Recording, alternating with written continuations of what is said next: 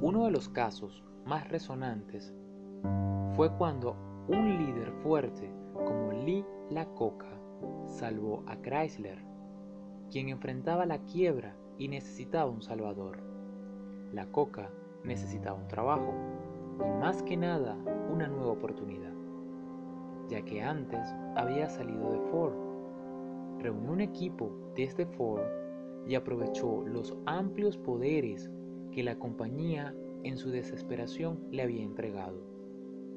Durante su primer año a cargo, la Coca cobró solo un dólar al mes, pero consiguió 5 mil millones de dólares de ayuda estatal.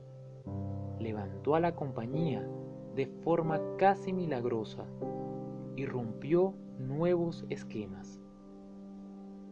Lee se transformó en héroe nacional su autobiografía, publicada en 1983, se transforma en uno de los libros más vendidos de la historia, vendiendo así 7 millones de ejemplares solo en Estados Unidos.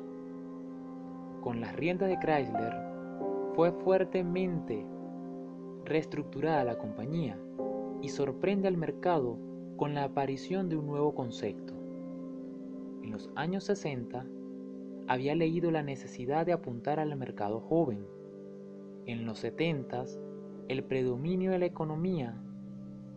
En los 80, antes que nadie, coloca el segmento femenino y familiar como norte de su estrategia.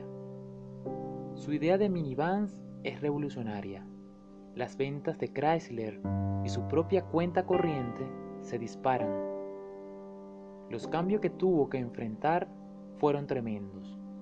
La situación era desesperada, pero tuvo la fuerza y la determinación para lograrlo. Para generar respeto, se debe invertir tiempo y energía en las relaciones con los seguidores, pero lo más importante es ser más fuertes que ellos.